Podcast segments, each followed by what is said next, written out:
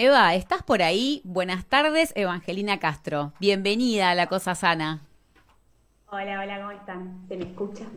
Se te escucha y se te ve, se escucha bien. Ahí podemos chequear un cachito ahí con, con nuestros casertas, Eva, a ver si, si te escucha bien. ¿Vos nos escuchas bien? Sí, pero me, me, doy cuenta que tenemos un poquito de delay, me parece. Sí, eso es del Zoom, ¿viste? Así que vos acordate que vos hablás y no es que nos quedamos calladas, que igual puede pasar, pero siempre hay como dos segunditos que es la tecnología esta, ¿viste? Perfecto, perfecto. Vamos a ver entender los medios de comunicación actuales. Eva, bueno, bienvenida a La Cosa Sana. Como bien te presentaba Cris, sos vicepresidenta de Bahía contra la Trata, también sos delegada del Comité Ejecutivo contra la Trata de Personas, estudiante de abogacía, voluntarias por cinco años, voluntaria por cinco años en Nido, Centro de Asistencia de Víctimas de Género. Queremos arrancar por lo que vos quieras en realidad, qué es lo que te parece importante eh, arrancar en este día de visibilización con este tema, Eva, que es de los más graves de, que nos suceden y al mismo tiempo es muy loco porque es como de los más silenciados, ¿no? Como que no se habla mucho de esto y es de una gravedad eh, extrema. Sí, sí, cuando eh, Cris me invitó y me, dio el espacio, dije, ay, qué bueno. Eh, yo digo, vamos a aprovecharlo para ver si podemos poner el tema en agenda urgente, porque sea algo que nos dio la experiencia, que por ahí la teoría no nos daba, es descubrir que organizadas podíamos hacer un montón de cosas. Y la campaña del aborto, que la tenemos acá tan cerquita, demostró que podíamos tener un montón de impacto si nos organizábamos, capacitábamos a la gente que no entendía el tema, discutíamos, metíamos el tema en la cena familiar, todo eso es clave. Entonces, ¿por qué no está pasando con la trata de personas? Bueno, es responsabilidad de cada persona que se da cuenta lo importante que es el tema, meternos, meternos en todos lados. Yo lo llevo a todos lados de hace rato eh, y un día dije, bueno, me voy a meter en una organización porque si sigo discutiendo los asados sobre trata de personas me van a mandar a la mierda. Perdón. No, no, libre, libre, libre, por favor, Eva, por favor. Libertad absoluta. Entonces, bueno, usemos los medios de comunicación también como para eh, expandirnos un poco más y no quedarnos solamente en nuestras casas. Pero es re importante empezar a hablar de la trata de personas. Yo creo que primero hay que hacer una pequeña introducción de qué se trata la trata, porque hay gente que ni siquiera lo sabe. La trata de personas es el tercer negocio que más dinero mueve en el mundo. Y si se preguntan cuáles son los otros dos, es el tráfico de drogas y el tráfico de armas que son el primero y el segundo porque la trata de personas tiene un costo adicional que a las víctimas hay que darles de comer. O sea, solamente no es el primero porque a las víctimas hay que darles comida. Si no sería el primer negocio en el mundo. Entonces es algo súper importante. Y que no estemos hablando de eso es porque a ellos les conviene que nosotros pensemos que es algo que pasa solamente en Sky Rojo y que no pasa acá en la esquina de mi casa. Y pasa acá, Argentina es capital de trata de personas, de tránsito, de captación, de ofrecimiento, de explotación. Tenemos trata infantil, tenemos venta de niñas, tenemos tráfico de explotación sexual, muchísimo eh, explotación laboral. Pasa acá. Lo, único que estadísticamente hay menos en Argentina es tráfico de órganos. Pero después todas las otras formas de, de explotación humana están acá en Argentina. Entonces, empecemos a hablar en serio. La trata de personas es un delito que tiene muchos elementos. la palabra en, el derecho penal dice que es el ofrecimiento, la captación, el traslado y la recepción de una persona para explotación. Que hay que hacer algunas aclaraciones sobre qué significa esto. Ofrecer significa señalar a la persona, o sea, a veces hay varones que se meten en barrios y pispean chicas adolescentes que tengan problemas familiares, que no tengan bueno, buena red humana de contención, eh, por ahí para, para ir señalándolas como posibles víctimas, pero no es el que la capta, es el que la marca. O a veces son los mismos padres que ofrecen a sus hijos para venderlos para un matrimonio forzado, por ejemplo, que es algo que ocurre muchísimo, ¿eh? no es de las películas. Pasa acá en Argentina el ofrecimiento para matrimonio. ¿no? Em, entonces ahí el que ofrece son los padres. Eh, después la captación, sí, ahí ya uno más entiende que, de qué estamos hablando, pero no se imaginen combis blancas. O sea, el caso de Marita Verón es súper importante, marcó historia y todo lo que sabemos de trata de personas lo sabemos gracias a la lucha de Susana, pero la combi blanca no es el arquetipo de, la trata de personas en Argentina. En Argentina la mejor forma de captar eh, a una chica o una familia para trabajar en un campo es engañarlos.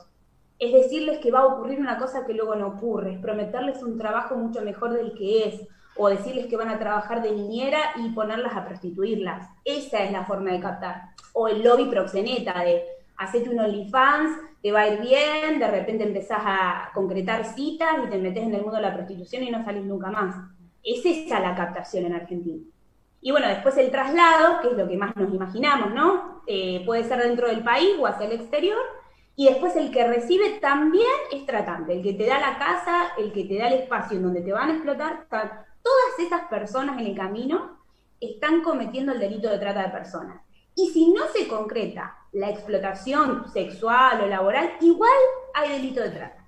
Si se concreta, será un agravante de la pena. Pero si te atrapan en el medio del camino, por ejemplo en el traslado, toda esta gente igualmente cometió trata de personas. Y todo eso es denunciable al 145. En cualquier momento los podemos agarrar y lo podemos meter presos por trata de personas. Entonces es súper importante pensar que es todo un delito muy complejo y que no es solamente explotar a la persona, eso es solo un agravante. Eh, Cris.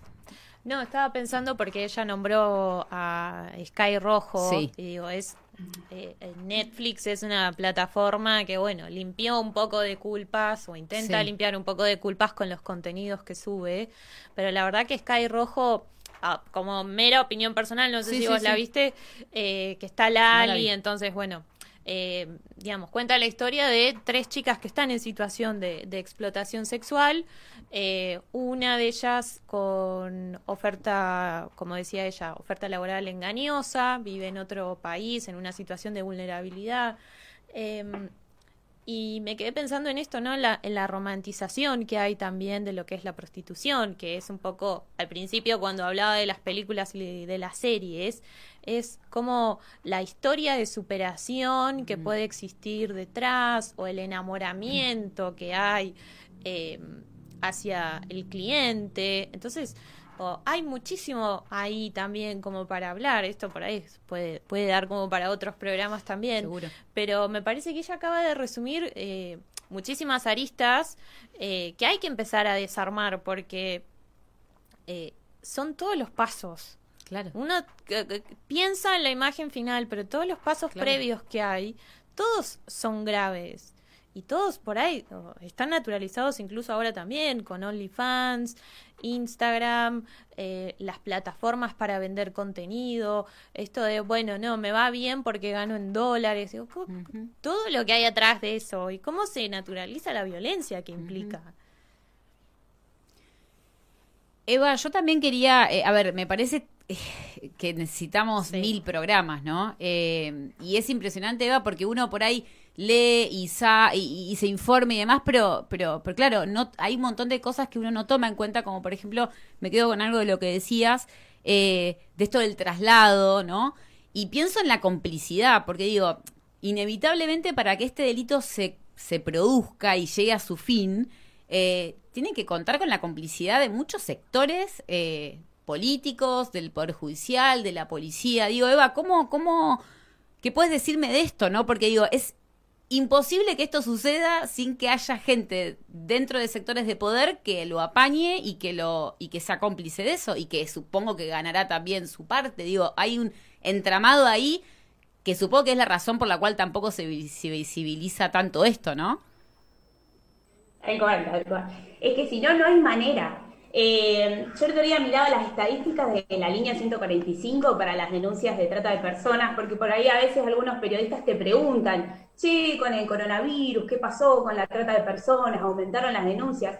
Hubo muchísimas denuncias por explotación sexual y laboral el año pasado. Y en este último semestre hubo el doble de las que hubo todo el año pasado. O sea, las fronteras están cerradas, la gente no puede cruzar a ver a sus familiares, pero la trata de personas... Sí, sí, es tremendo.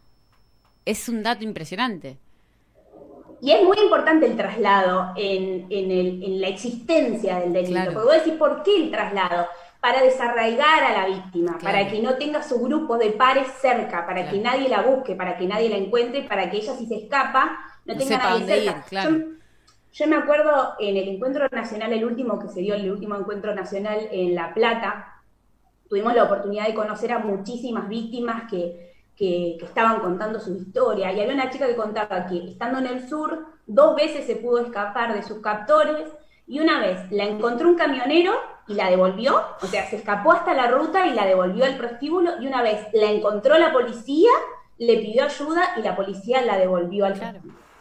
Em, y que a ella, eh, bueno, el sur es complicado, ¿no? Hay, hay toda una historia sobre la explotación sexual en el sur. Mm. Em, bueno, y a ella la llevaban por detrás, o sea, había tantas heridas dentro del lugar, del cabaret, del prostíbulo, eh, que a ella la llevaban por detrás de un hospital principal de la ciudad a aprender con enfermeras a suturar heridas en orificios.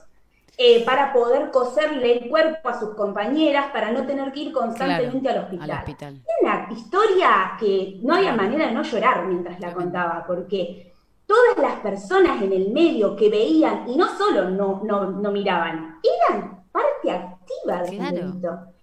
Es impresionante el, el, dolor de la víctima de saber que no cuenta absolutamente con nadie, porque ni los vecinos la ayudan, ni la policía, ni los médicos, de, ni los municipios. Era está tratando de cambiar la cosa, ¿eh? Yo que estoy hace rato eh, trabajando en esto, hay pequeños cambios que se van dando a nivel institución, a nivel personas que están, eh, que son parte. Eh, yo ahora estoy empezando a trabajar con gente de transporte, con gente de migraciones, y hay un interés por capacitar al personal, porque también hay cosas que se les pasan solamente por falta de información. Totalmente. Sí, no están capacitados, claro, un, sí, sí, un indicador, un indicador de trata, no, no lo ven. Claro. Claro.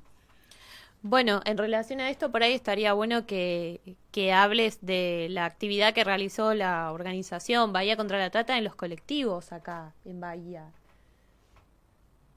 Sí, anduvimos, anduvimos como plaga metiendo mano en todos los colectivos. Bueno, re linda actividad. La verdad que eh, me gustó mucho y, y tuvo re lindo impacto. Eh, en realidad hay una ley nacional que habla sobre eh, poner eh, cartelería de difusión en los medios de transporte y en lugares de tránsito, aeropuertos, trenes, terminales de micro, pero no se había aplicado, no se estaba llevando a cabo. entonces una compañera de la ONG, Florencia, dijo, che, vamos a hacerlo, vamos a hacerlo nosotros, ya está. Em, y bueno, y empezamos a generar las conversaciones, a ver, pedir permiso para meter mano, y bueno, empezamos a difundir la línea 145 en los colectivos y en las terminales, y ahora de a poco nos estamos expandiendo por todos lados. Eh, está bueno porque yo quiero realmente que la gente, como piensa en un incendio y yo llama al 911, yo quiero que vean una situación de trata y llamen al 145. Claro. Así. Eva, eso es un poco lo que hacen en Bahía. Contanos un poco de Bahía contra la trata y, digo, esta actividad y cuál es el objetivo de, la organización y las actividades que realizan. Bueno, Bahía contra la Trata en realidad nació como una ONG que buscaba sensibilizar a la población leyendo que nadie entendía que la trata de personas era algo real que estaba pasando y, la gravedad que tenía. Entonces empezaron con distintas actividades para concientizar, sensibilizar y, no sé, que la gente empezara a hablar del tema. Em, y nació así, y empezaron a hacer estos murales tan lindos que, que hay y había en la ciudad em, para difundir la línea 145. Y uno de los, de los puntos claves que tuvo la ONG, yo no estaba todavía, eh, fue la ordenanza para eh, levantar la habilitación de los cabarets en Bahía Blanca, que es una medida súper importante. Hay gente que me ha dicho en mi cara, no, pero si los prostíbulos están cerrados, entonces el delito se esconde y yo no sé dónde están ahora las prostitutas, es más difícil. No, no, no, no, no. no. Que los cabarets estén cerrados es un símbolo para la ciudad fuertísimo. Está mandando un mensaje muy claro a toda la población. A los varones que consumían eso y pensaban en ese lugar como un lugar de divertimento, de ganó Argentina, nos vamos de puta. Para todas las niñas y niñes que van creciendo en una ciudad donde los cabarets no son un lugar de diversión. Y además para reducirles el dinero a, a los tratantes. Porque si yo tengo un lugar de explotación donde vendo alcohol y vendo droga y tengo puta, el negocio es tan grande que después puedo coimear a cualquier policía. Entonces, si yo les restringo el lugar, les restringo el dinero, les restringo el negocio, tienen menos plata para acceder a facilidades en la justicia. O sea, achicarlos a ellos y expandirnos nosotros, sí o sí es algo bueno. Entonces ya la ONG hizo algo grandísimo para la ciudad y para la provincia y para el país. Fue muy importante esa, esa ordenanza. Em, muchas cosas, muchas preguntas, muchos, temas, Eva.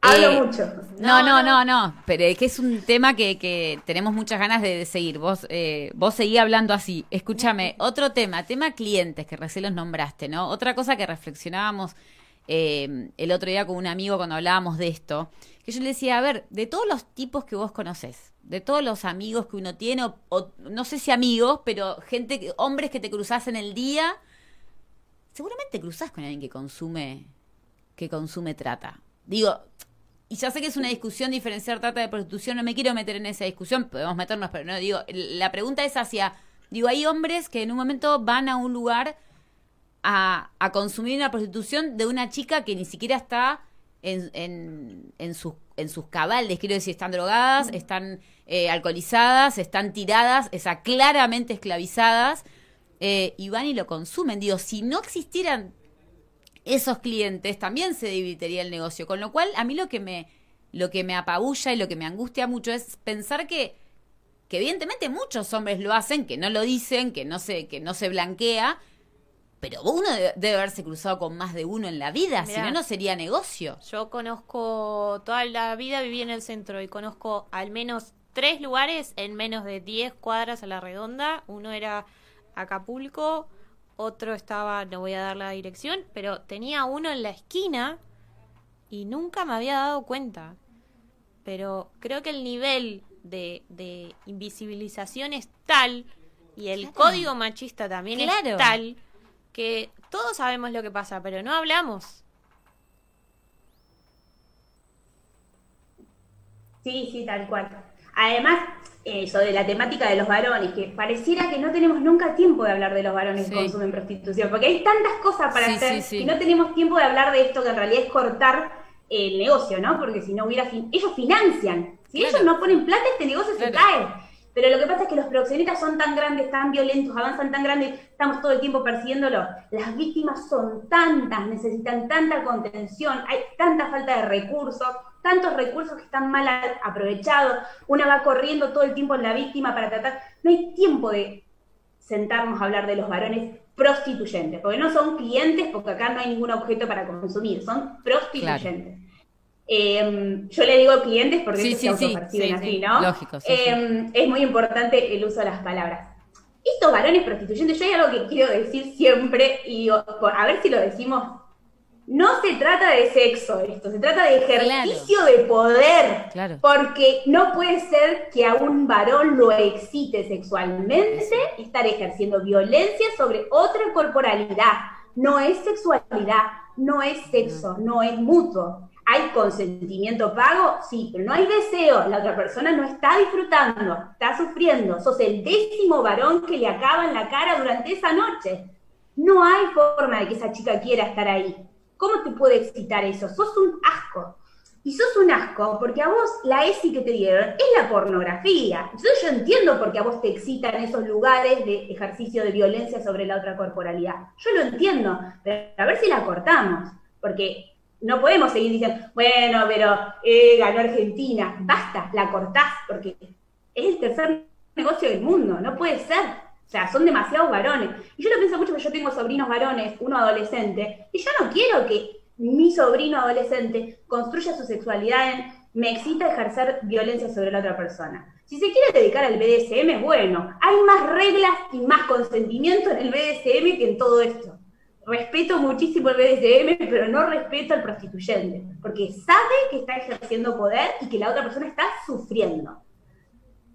Hay que, hay que sacarlos del armario estos tipos y que den la cara. Sí, y algo fundamental que decís vos, que es el deseo, ¿no? Porque digo, el, no tener conciencia de lo que estás haciendo y de lo que implica, eh, es terrible, digo, habla de, una disociación casi de la realidad tal que importa mi placer y te pagué y me voy y ya está, y ahí terminó. Y qué importante que es esto también, porque digo, frente a un delito como este, que recién hablábamos de la complicidad, de la política, del Poder Judicial, entonces uno puede decir, bueno, esto es imposible, ¿no? Es como ir contra algo que nunca bueno, también está esta parte, ¿no? Digo, podemos hacer estas micro luchas entre, entre las personas que tenemos enfrente, digo, los varones. ¿Qué pueden hacer los varones, no? Además de, no ir a ese lugar, digo, si conoces a alguien que va o si, o si te pasan un video de, de una intimidad, digo, hay muchas cosas que se pueden hacer entre, entre hombres entre ustedes, locos, hablen entre ustedes. Sí, ya, eh, Pelense con el amigo que te pasó el video de la piba el otro día sin el consentimiento de la piba, enfrentalo, decile, che, loco, esto no está bueno, no está bien, fíjate, no sé, usá la estrategia que quiera,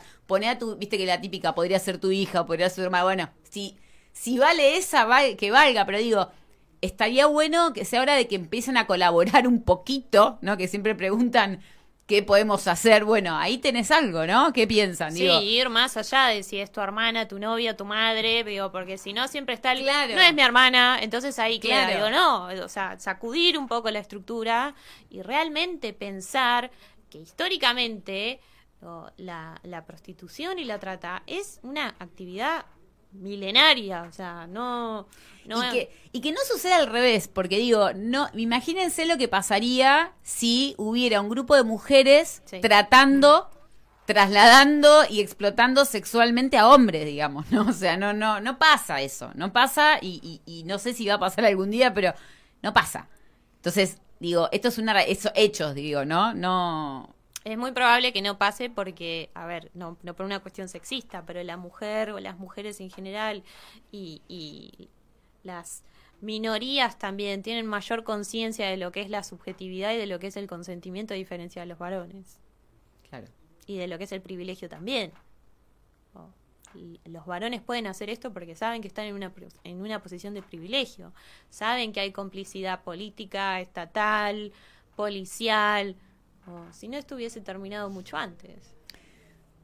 Eva, quiero también eh, preguntarte por el Comité Ejecutivo contra la Trata de Personas, de la cual, del cual formas parte. ¿Qué, cómo, ¿Cuándo se formó? ¿De qué se trata? ¿Cuál es tu rol? ¿Qué se está haciendo, no? Sí, en el comité arranqué hace muy poquito. El comité nace de, bueno, hablando de Susana Trimarco, que atraviesa toda la historia nuestra. Em, vieron que la primera ley de, trata de personas, bueno, está la de 1913, pero también está la del 2008, que fue muy importante. Después hay una reforma en el 2012, que es porque absolvieron a todos los, los, delincuentes, toda la mafia que había atrás de Marita Verón. Eh, y ahí se hace una reforma legislativa. Y entre las, reformas, además de modificar eh, el delito, la forma del delito, eh, crearon un Consejo Federal contra la trata y crearon un Comité Ejecutivo contra la trata. En una muy buena mirada de que si hay complicidad y corrupción en todos lados, la única forma es que trabajemos todos juntos, entonces el que es corrupto quede en evidencia. Claro, claro.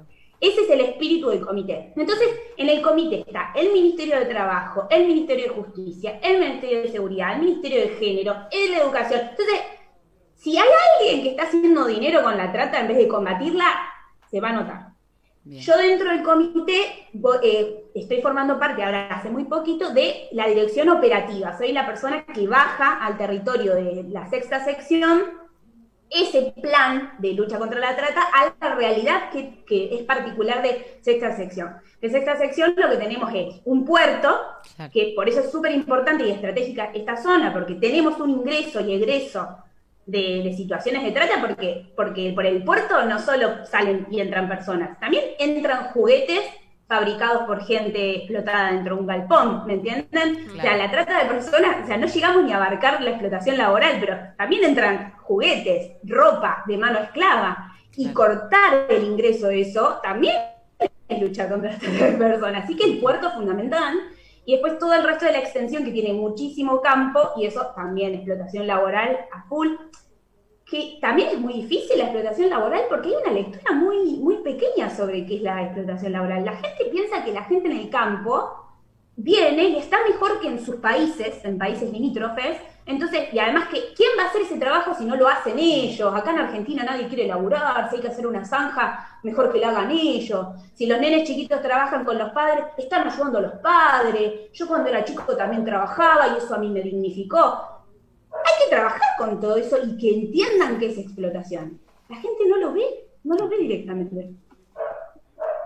Sí, vos eh, nombraste algo en relación a los murales y bueno, quizás hay gente que no sepa quería que contaras un poco lo que sucedió con Olimpo y con el mural que había en la cancha de Olimpo, como para poder también informar a quienes estén escuchando o viéndonos hoy. Hola, ¿estoy? ¿Me escuchan? sí, seguís ahí. Buenísimo. Sí, bueno, les tiré ahí. Teníamos murales y ahora tenemos un mural. Eh, bueno, sí, parte de la identidad de Bahía contra la Trata fue nacer a través de los murales, eh, uno en el hospital municipal, el otro en la esquina de Colón, de Cancha de Olimpo, que eran lugares súper estratégicos y mucha, mucha gente, incluso yo también, conocíamos a Bahía contra la solamente por, por los murales. Eh, lo teníamos de referencia. Y, y bueno, primero pasó hace un tiempo, me parece que fue en el 2019, en Olimpo teníamos un mural que era el, rostro de una mujer con la, boca tapada y el texto decía, tu, tu indiferencia me invisibiliza. Y el 145 eh, para que denuncien. Y un día amaneció ese mural con los ojos tachados de negro.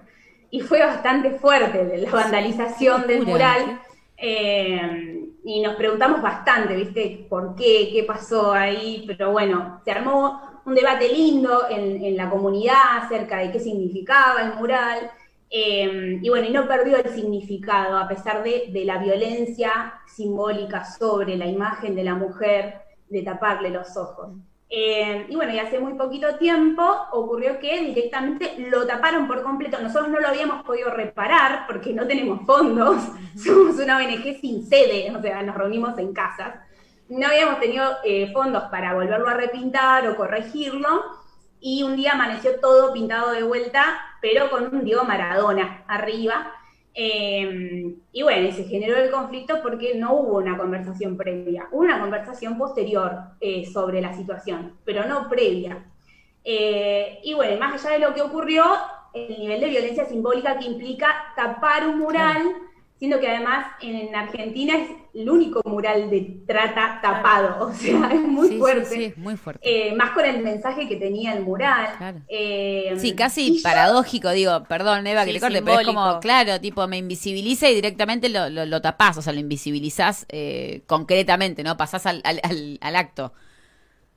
Sí, y yo, si puedo hacer esta aclaración, voy a contarles mi proceso personal respecto al mural. Porque cuando pasa lo del mural, yo me quedé pensando, yo que soy vicepresidenta de la ONG, ¿no estaremos exagerando? Yo, ¿eh? Hice este, No, chicos, me parece que estamos exagerando. Bueno, ya está. Es una cancha de fútbol. Está bien que lo pinten a Diego Maradona. ¿Qué sé yo? No quería hacer problema. Yo no quería generar un debate alrededor de esto. ¿Qué yo me quedé en esa postura. Igualmente, todo el resto de la ONG, todo el resto de la ONG estaba muy enojado y algunos muy tristes porque habían sido los autores que habían pintado ese, mural, sabían la historia, sabían el esfuerzo, entonces había gente que estaba redolida.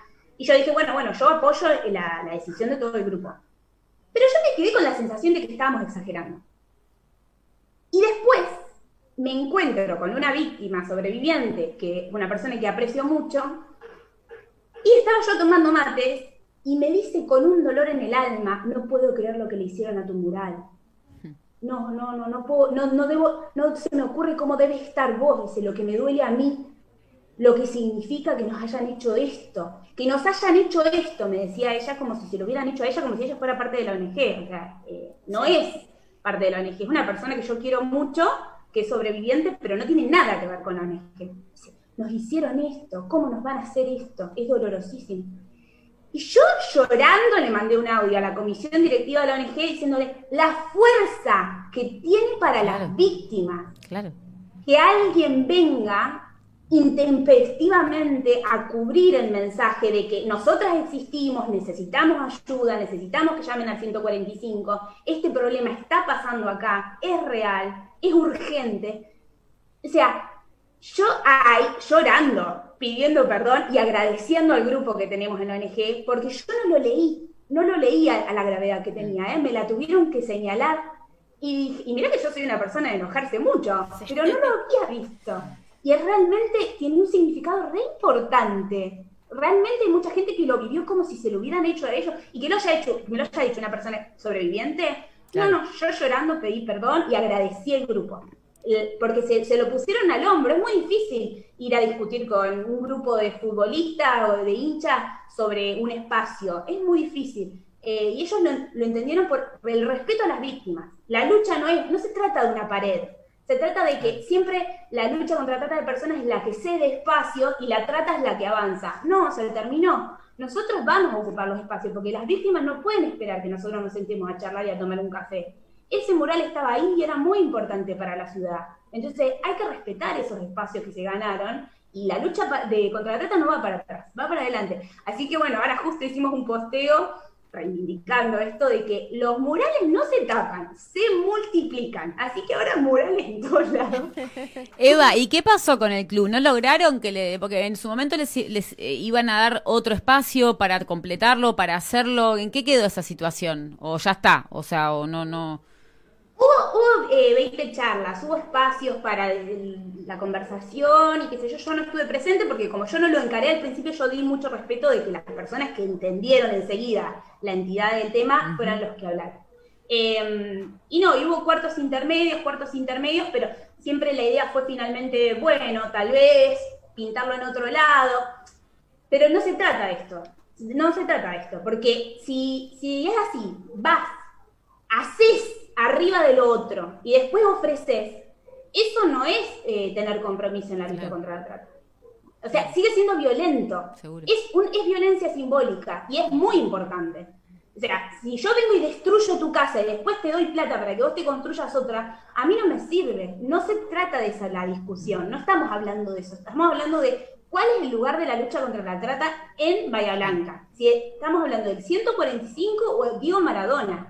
¿De qué estamos hablando? Porque Diego Maradona yo entiendo lo que significa para el fútbol argentino, para la historia argentina, pero las víctimas se están muriendo ahora. Hay muchísimas víctimas en la Argentina. No está pasando en Sky Roja, está pasando acá, en nuestra ciudad, en nuestro país.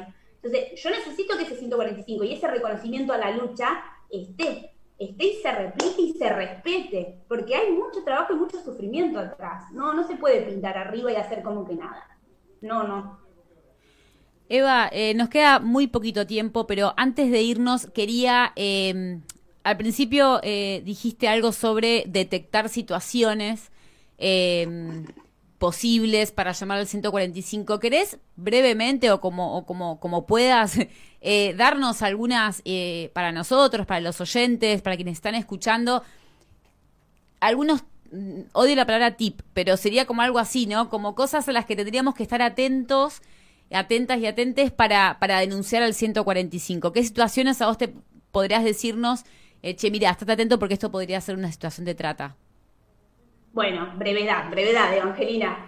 Eh, bueno, cosas que yo veo que le va a servir a toda la gente que esté escuchando. Los anuncios de clasificados raros, rarísimos, que, dicen el sueldo en el aviso, que piden fotografía de la chica o de la persona de cuerpo entero, que, no sé, que, ofrecen todo muy rápido, contratación inmediata, eh, sin requisitos, sin exigencias. Eso es raro. Si pueden mandar un mensaje, ver qué ofrecen y si viene algo raro, llamen al 145. Bien. Porque no pasa nada si después no es trata. No pasa nada. No hay ninguna consecuencia. Claro. Llamen al 145. Si llamamos muchos al 145, se abre una investigación. Bien. Y si es de verdad, capaz que le salvamos la vida a alguna chica. Entonces, llamen al 145. No escrachen en Facebook, no escrachen en Instagram, no escrachen. Llamen, al 145, que llegue a algún lado la denuncia. Y ni hablar acá en Bahía, el movimiento extraño de autos. Chiques, nos conocemos todos, lo ven al movimiento. Hace muy poquito me avisaron una casa, llegaba una camioneta, bajaban dos chicas, prendían las luces, entraban 10 autos, después venía la camioneta, se llevaba el dinero. Llamemos al 145. Esas chicas, hay un varón que las está llevando en una camioneta y las está yendo a buscar. Y ese varón se está quedando con un pedazo del dinero de las chicas. ¿Eso es trata de personas? No esperemos a que, no sé, que pase Sky Rojo. Son esas cosas las que hay que denunciar. Y si no se animan, llamen a Bahía Contra la Trata y nosotros hacemos las denuncias, que hay mucha gente que pasa eso.